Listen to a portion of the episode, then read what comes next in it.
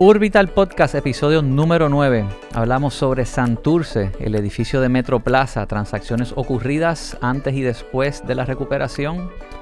Hablamos de revitalización urbana, la calle Serra, esto y mucho más en este episodio número 9.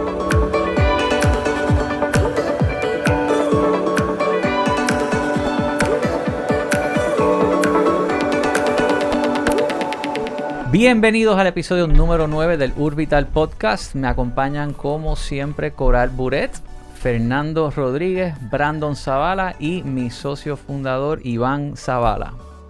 Además tenemos hoy como invitado especial al licenciado Pedro Ortiz, amigo, colega de trabajo eh, en otra vida, lo que parece ahora.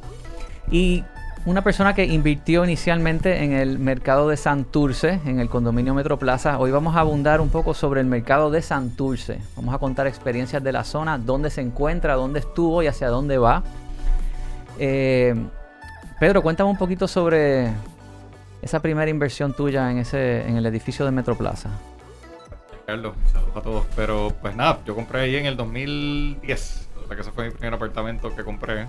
Este, cuando... ¿Metroplaza sale a la venta en qué año? Creo como el 2009. ¿Te recuerdas, Este, Fernando? ¿Fue 2009? Más o menos. Entre La, la 2000. preventa fue un poco antes, en 2009. Cuando yo llegué, no había tantísimos residentes todavía. Así que nada, fue mi primer apartamento. Eh, en aquel momento lo compré. La Torre Sur, piso 16, creo que era 375 mil fue el precio de compra.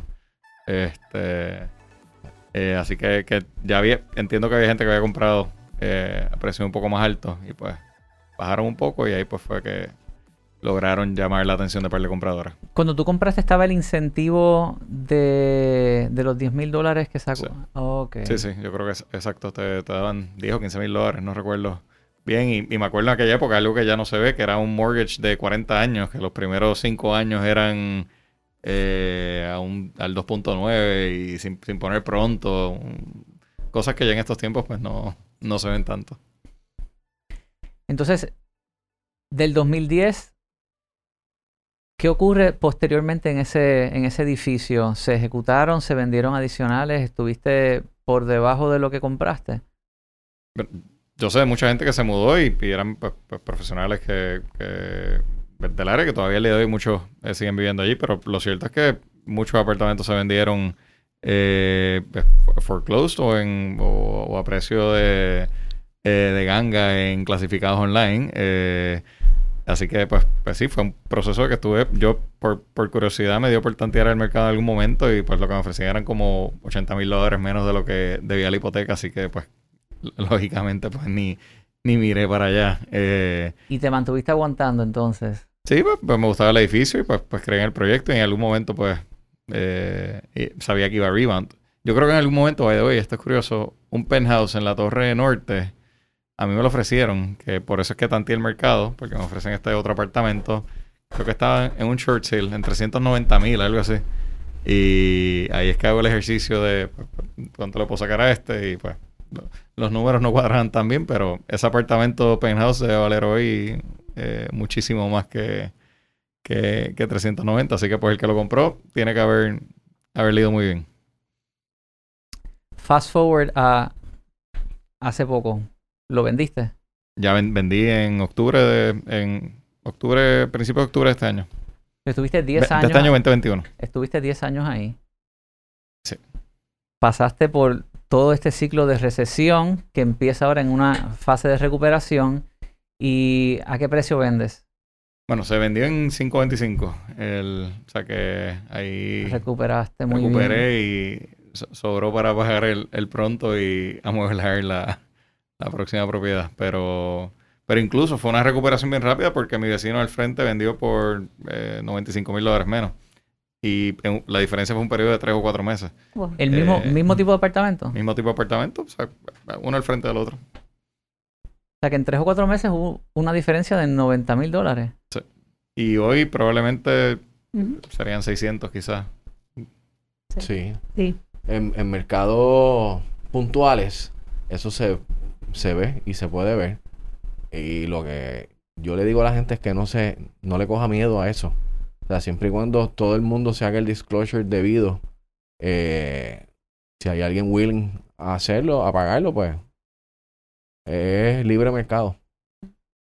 Claro, y se ha estado hablando sobre lo que se ve en otros complejos como Ciudadela y Gallery Plaza, que pasaron por esto mismo, eh, épocas de recesión, bajas, bajos precios, y de repente se recuperan y ahora están o por encima de lo que estuvieron inicialmente o, o justo ahí. Sí, eso, eso es lo que yo no he visto y he verificado, ¿verdad? Por, por curiosidad y no he visto, creo que hay un listing a 5.25 de uno de un- del modelo de un cuarto. Eh, o sea que los de dos cuartos, pues debo pensar que, que mi comprador debe estar Así arriba, que- eh, en- por lo menos en papel. Ahora, la zona alrededor de Metroplaza está mejor hoy que hace 10 años. ¿Hay más walkability? ¿Hay, hay, hay- hay más desarrollo alrededor? ¿O está más o menos igual en cuanto a los otros tipos de, de desarrollos y de negocios? Bueno, hay más negocio, pues en Metroplaza, excelente, porque tienes un beauty abajo, tienes- ahora tienes dos restaurantes abajo, eh, ambos buenísimos, el Hombra y, la Pícara, y tienes este una tienda de, ropa deportiva. O sea que el complejo está mejor. Eh, el área, pues, yo la veo exactamente igual. O sea, mm, no, no hay iluminación en buena parte de la Ponce León. Pues las carreteras están un poquito, eh, pues, en mal estado. Eso es bastante común en San Juan, pero... Sí hay una comunidad de la industria de tech. Eh, más presente, lo sé por el edificio de, de al frente que está para el 18, También. también. hay un piloto, o sea que hay mucha juventud en industrias de tecnología que tienen más purchasing power por esa zona queriendo vivir por ahí. Y es que es tremenda área, se queda cerca de todo. Estás a 10 minutos de cualquier parte que tú quieras estar. Estás al lado, al lado de la playa, o sea, si, si te interesa, estás cerca de mil cosas. Pero, o sea, necesita, si con un poco más de cariño, esa área va a ser muy prime en, en, los próximos años. Óyeme, y lo va a hacer. Retrocede en el tiempo 90 años, 80 años, y la Ponce de León era la arteria principal. O sea, busquen fotos en internet. O sea, eso era un hub, un, un vibrante, teatros, trolley, eh, transportación pública, unos apartamentos art deco de la época espectaculares. Y te digo, yo transité por la zona hace apenas dos semanas con mi abuela, que tiene 90 años que se crió en esa zona, ¿sabes? Vivía y se desarrollaba la vida allá. Y ella no sabía dónde estaba, y ella está clara de la mente, por, por, lo, pues, por lo deteriorado que está eh, la zona. Y ella lo que me contaba era lo que recordaba de, de, de las luces, de, de, la, de los teatros, sobre todo los teatros, los restaurantes, todo. Eso para mí es lo que, si yo, en un momento dado, yo trabajé en un banco de la, del área de allí y caminaba a la hora de almuerzo.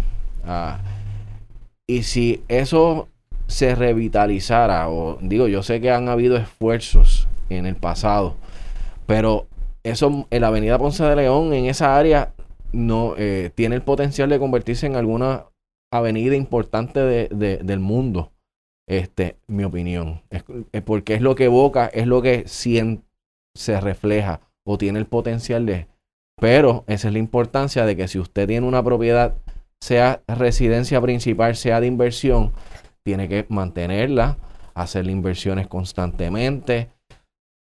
Porque al final del día es un producto que tú estás presentando y estás viviendo y eso eh, eh, eh, ayuda a tu psiquis, a la mentalidad del puertorriqueño. Bueno, y si miras, o sea, está pasando. Yo lo que pasa es que, o sea, lo vemos lento, pero vamos, miremos, qué sé yo, 2008, 2009, 2010, cuando tú llegaste allá a Metroplaza, de allá a acá, por lo menos ese pedazo de ese segmento de la Ponce de León donde está Miramar, o sea, ya el, fi- el final, ¿no? Toda esa zona ha cogido un auge brutal en los últimos años. Eso. La zona donde está Ciudadela, eso es otra cosa. Sí. Y, y ciertos pockets, hay, hay también, y, y sé que hay compañías grandes que han invertido en edificios como que en lo que es, es Miramar slash Santurce, esa, esa coyuntura. Eh, o sea que yo creo que está pasando, yo creo que es cuestión de tiempo.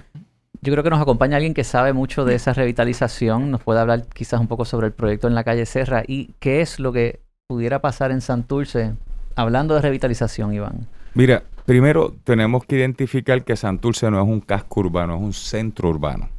Y hay una gran diferencia porque cuando tú te vas a lo que es hiperlocalmente la geografía de un casco urbano es una plaza, una iglesia, y alrededor de esa plaza es que tú ves que confluye lo que es el comercio. Santurce es un centro urbano que viene desde la Milla de Oro básicamente a la puerta de condado. O sea, y la Ponce de León sigue siendo una de las avenidas más importantes de Puerto Rico y como mencionabas, tenía 22 museos y en el 1948-50 todavía habían casi 185 mil personas habitantes. Hoy Santurce no tiene más de 68 mil personas. O sea que el room to grow, del espacio para crecer es grande. Ahora, en los centros urbanos por lo general, lo que, lo que estábamos mencionando es que tú vas a ver nodos. Por lo general, tú tienes unos nodos, vamos a hablar de nodos. Sagrado Corazón es un nodo muy importante de Santurce. Ciudadela se convirtió en un nodo bien importante que está cerca del Museo de Puerto Rico. Después brincamos a la parada 18, que es la entrada hacia Condado. Después tenemos la calle Serra slash Miramar, que by the way, uno de los edificios más caros que tenemos en toda esa área es el Cosmopolitan, que es Santurce, ni siquiera es Miramar. porque básicamente Miramar comienza en lo que es la calle Serra, donde está el Conservatorio de Música. La calle Serra es una de las calles más importantes promotora de la música, entonces se extiende a tras talleres y después tienes Miramar. Ahora lo que hay que ver es cómo, cómo orgánicamente se están mejorando unos nodos y ahora cómo nosotros podemos insertar esos nodos, que es algo que está ocurriendo no solamente en Santurce, es algo que cíclicamente va a ocurrir porque el mix housing que te provee una vida urbana, o sea, el millennial quiere vivir a commute time de lo que es un restaurante.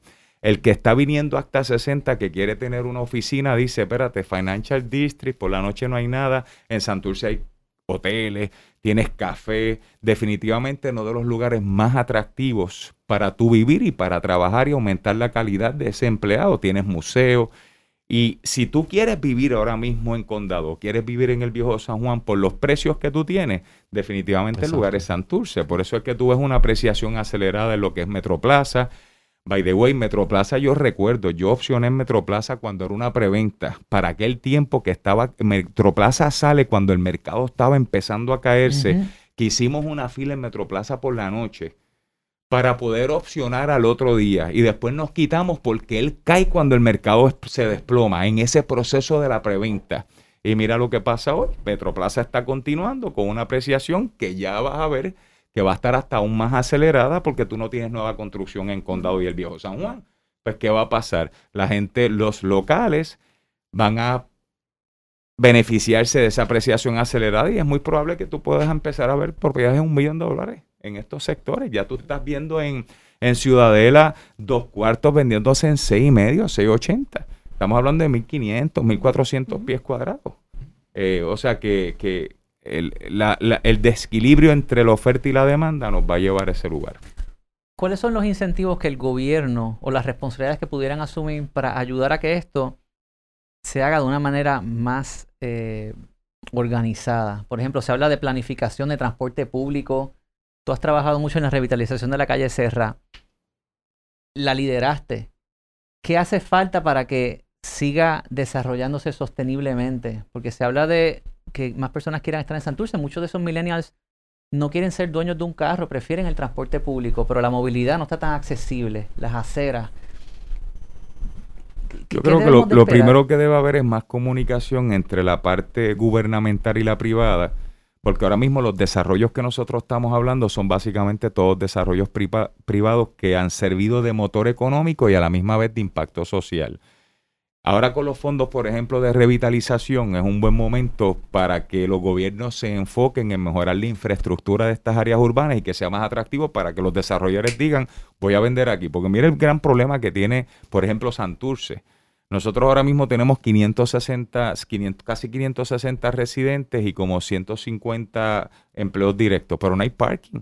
Entonces nosotros, en vez de estar vendiendo, por, por ejemplo, una excelente alternativa, el, el lugar de vender los estorbos públicos a nivel individual, vamos a unirlos a un programa urbanístico y que sirvan de estacionamientos colectivos, de áreas verdes. Entonces, entre una alianza público y privada, tú puedes crear un parking colectivo para, mira, no tenemos un super parking para coger una cuadra y dañarla para un parking. Tenemos muchas parking que lo que obligas a que tú camines, a que le proveas seguridad, a que hagas un recorrido cultural. Es una cuestión de cómo unimos esa mente gubernamental y esa mente privada para poder trabajar en, el bienestar de lo que es la gran comunidad. Bueno, se había hablado en un momento, yo no sé si te acuerdas, Giancarlo, en el segundo piso de allí del Banco Popular en San Juan, estaba la maqueta de lo que iba a ser el tren liviano que unía el terminal del tren en, la 26, ¿verdad? En la 26 hasta el viejo San Juan. O sea, yo creo que yo creo que es esa conversación, eso era un, eso era un plan perfecto. Sí, el Saturn. lo- Y que hay que unirlo, maqueta. inclusive hay que unirlo al tren urbano. El tren Sí. urbano es algo que estamos tratando de ver de cómo le damos una mayor vida, porque al final confluye para el, el centro urbano. Como del tren urbano yo tengo entonces, yo extiendo ese commute time al centro de Santurce para que tú puedas venir desde Bayamón, desde Guaynabo, sin tener que pedir un taxi o un Uber porque tú cogiste allí una bicicleta o, o sea, hay que tener unas mentes privilegiadas del gobierno y de la parte privada para Y- poder atender esa situación. Antes era hasta Minillas el, el tren urbano. El plan original lo llevaba hasta Minillas. Eso es así.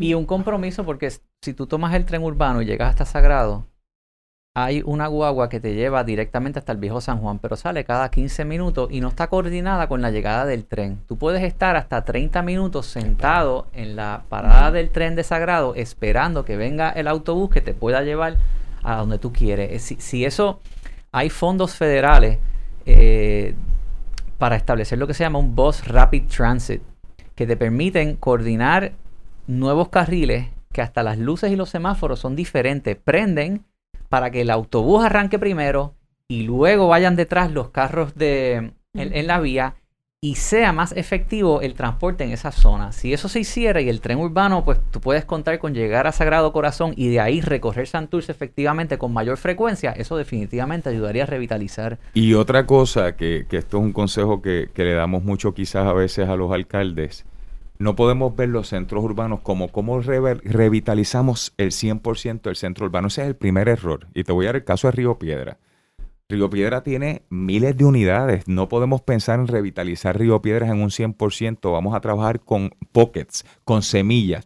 Si tú tienes una semilla en una calle, tú tienes una semilla en otro sector y tú tienes una semilla en otro sector, después lo que tenemos que hacer es como el enjambre de abeja, conectarla. Claro. Pero pensar en de momento coger 3.000 unidades, tú necesitarías un Economics Based Multiplier Company, que como hizo por ejemplo Bravo, Red Ventures, traerlo quizás y mira, voy a deploy 5.000 personas mañana o voy a poner el municipio. Mientras eso no pase, nosotros tenemos que pensar hiperlocalmente en cómo establecemos unos nodos de importancia y después entonces los integramos, porque de lo contrario se despobló el 80% de los cascos urbanos, no podemos pretender en un día traerlos para atrás, Ah. tiene que ser un proceso. Con la calle Serra, recuerdo ver en una propuesta tuya, hay, hay algo sobre transportación en, en la calle, como unos circuladores. Claro, nosotros, ahí nosotros estamos creando nuestra propia transportación colectiva sin depender eh, básicamente del gobierno, porque eh, nosotros tenemos que procurar que eso ocurra. Desde lo que está haciendo el Hub de Innovación cerca de donde está la Fidalgo Díaz, hasta básicamente Miramar, eh, la escuela, nuestra capilla Señora de Lourdes, Ujú. de donde es la iglesia gótica, básicamente ahí estamos creando nosotros mismos una... Y ya está corriendo todavía, ¿no? No, no está corriendo todavía, pero ese es el plan. ¿Tiene fecha? Sí, Yo entiendo que ya para finales de este año, a principios del año que viene, debe estar incorporada. Cuando el proyecto ya esté en un 60% de, de...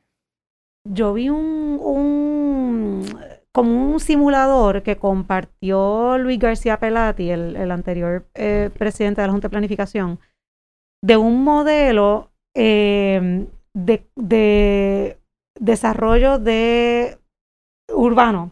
Y básicamente era, era, era visual, o sea, era como un, como un video que te, que te iba transformando una zona, como lo, bien parecido a lo que es hoy ciertas partes deprimidas del área de la Ponce de León y cómo se iba pensando en ensanche de Ensanche aceras, correcto. siembra de árboles y áreas verdes, carriles para Bicicleta. para bicicleta, mucho transporte público y, y realmente no estaba pensado en torno al carro. Porque lo que queremos es gente en la calle caminando, moviéndose fácilmente de, de Sagrado Corazón, por ejemplo, dar un ejemplo, a Ciudadela, a Miramar, que te puedas montar entonces en el tren y regresa. O sea, yo creo que, que es, si tú te, si vienes a ver, eh, lo que sucede en el viejo San Juan, pero en micro. Y lo que ha sucedido en Ciudadela, en micro. O sea, tú tienes un área bien agradable, bien Sí, cómodo para desarrollarte, agradable. para caminar. Tú vas al café, vas a tu cita médica, vas a tu ta, ta, ta, ta, ta, ta. Y yo creo que yo creo que es súper importante para, para revitalizar esa zona, porque si no es un gran parking Poder conectar con aceras y Miramar con la laguna del condado. totalmente. Que Eso no se, está, se está trabajando. se Totalmente. está trabajando. Nosotros en el viejo San Juan hemos visto el esfuerzo privado de Codevisa. Sí. Porque el trolley nunca fue efectivo. Entonces Codevisa invierte en estos carritos de golf que te ofrecen... eh, El pon del vecino. Los free rides Sí. es el pon del vecino y son los carritos que están circulando. Pero Codevisa también tiene una guaguita nueva que llega hasta, creo que el distrito de convenciones vuelve y vira y te, y te permite circular y, y moverte. Y te llevas a la playa del escambrón. Correcto. Lo- perfecto. para hacerlo más efectivo, yo de hecho hasta lo- se lo propuse a, a ciertos líderes en el gobierno, hagan que sus empleados, en vez de tener estacionamientos reservados frente al Departamento de Estado, estacionamientos reservados frente a la alcaldía, todos sus carros estacionados ahí, miren, estacionen en el centro de convenciones y usen ese transporte público de movilidad y mejórenlo. Y ustedes van a ver cómo ayudan a revitalizar mejor una zona y mejorar en el flujo de tráfico. Temas que hemos discutido. ¿Algo más que quieras añadir, Iván? No, apuesto mucho a la revitalización urbana y nos hace mucha falta. Y, y siempre entender que es sumamente importante porque la singularidad de un barrio está en sus comerciantes. Y la, y la perpetuidad de nuestra herencia cultural está en mantener esos comerciantes que se convierten en grandes cadenas como Cres, La Gloria, que ya no tenemos nada de eso. Pues tenemos que apoyar de alguna manera, este, eh, eh, o sea, tenemos Sí, que siempre pensar, bien importante, que lo que fracturó el urbanismo en Puerto Rico, que fue la mentalidad del suburbio, de la segregación, de los centros comerciales, y no estoy criticando, estoy hablando de un fact, ¿verdad? Claro. Así mismo como cuando nosotros compramos online, que ahora la, eh, la mentalidad consumerista es que voy a comprarlo todo online cuando a lo mejor el mismo carrito lo tiene una persona en el barrio. Pues nosotros también como comunidad debemos ser conscientes y debemos propiciar que en lugar de ir a una cadena extranjera, hay gente que vive el, mismo producto, que a lo mejor vale 5 y 10 chavos más, pero, pero estamos contribuyendo a una economía local y a mantener una herencia. Y sin embargo, también yo entiendo que como el 65-70% de mis transacciones han sido desde la parada 24 hasta la 15. O sea, y muchas de estas personas lo que están esperando es ese bridge, digamos, entre Ciudadela y Metroplaza. Entre Metroplaza y no vuelve a pasar nada quizás hasta la ceja. Entre la ceja entonces quizás hasta Fine Arts. Entonces, esos bridge, eh, ellos han invertido ahí, pero no van a remodelar porque todavía esa conexión, como quien dice, no llega y tú ves las propiedades que quizás están vacías, pero fueron vendidas recientemente. Pero están esperando como quien dice, mira, vamos a esperar que se conecte de aquí a aquí. Cuando se conecte de aquí a aquí, yo remodelo, porque si lo hago ahora, quizás no voy a sacarle el mayor provecho. Y están esperando que tú puedas conectar aquí, digamos, de, de Ciudad de la Metroplaza y ya están comprando en las calles aldeañas que están entre medio y entre ahí hasta la ceja, todas esas calles. Y también entonces hasta tras talleres porque están esperando esa expansión. Y poco a poco va pasando, pero muchos no hacen la remodelación hasta que pase esa... Sí, ese que, vean, que vean un compromiso de la otra parte para... Y vean mayor movimiento quizás justo porque lo pueden hacer ahora, pero que en un Airbnb la propiedad de al lado abandonada, pues quizás no va a ser lo óptimo remodelarla en este momento. Y lo que quieren es que el vecino que quizás compre, que otra persona compre al lado. Y a lo mejor en la calle, si ahora ya nada más queda una propiedad abandonada, pues está bien. Pero tú compras ahora dos propiedades y las otras siete abandonadas, pues no, no es lo más óptimo en este momento. Tema muy interesante. Gracias, Pedro, por la participación. Gracias a ti por la invitación. Hasta el próximo episodio. Gracias.